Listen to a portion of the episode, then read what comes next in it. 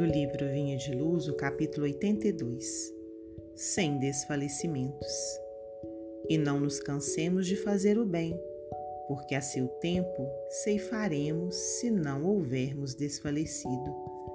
Paulo, Epístola aos Gálatas 6, 9. Há pessoas de singulares disposições em matéria de serviço espiritual. Hoje creem, amanhã descreem. Entregaram-se ontem às manifestações da fé.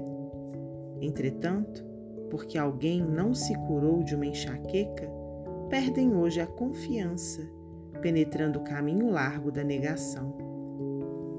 Iniciam a prática do bem mas se aparece um espinho de ingratidão dos semelhantes, proclamam a falência dos propósitos de bem fazer.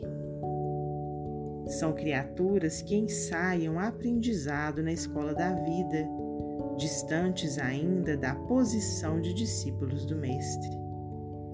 O exercício do amor verdadeiro não pode cansar o coração. Quem ama em Cristo Jesus guarda confiança em Deus, é feliz na renúncia e sabe alimentar-se de esperança.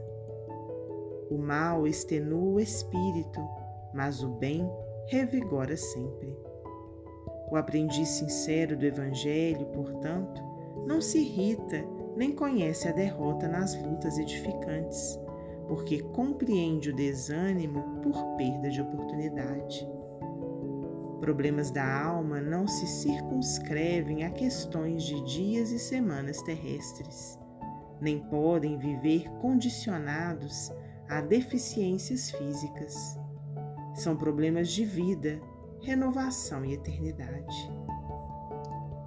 Não te canses, pois, de fazer o bem, convencido, todavia, de que a colheita, por tuas próprias mãos, depende de prosseguires no sacerdócio do amor sem desfalecimentos. Emmanuel, psicografia de Francisco Cândido Xavier.